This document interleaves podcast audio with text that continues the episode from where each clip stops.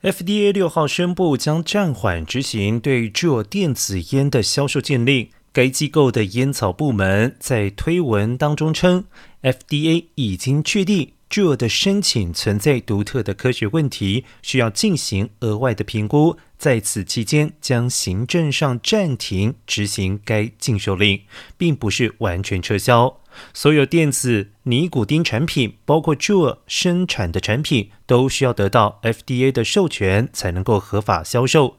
而目前，，Jewel 暂时获准在美国销售其产品。然而，两周之前，卫生机构为这家公司颁布了禁售令，称其并未证明让他们的产品留在市场上是安全的。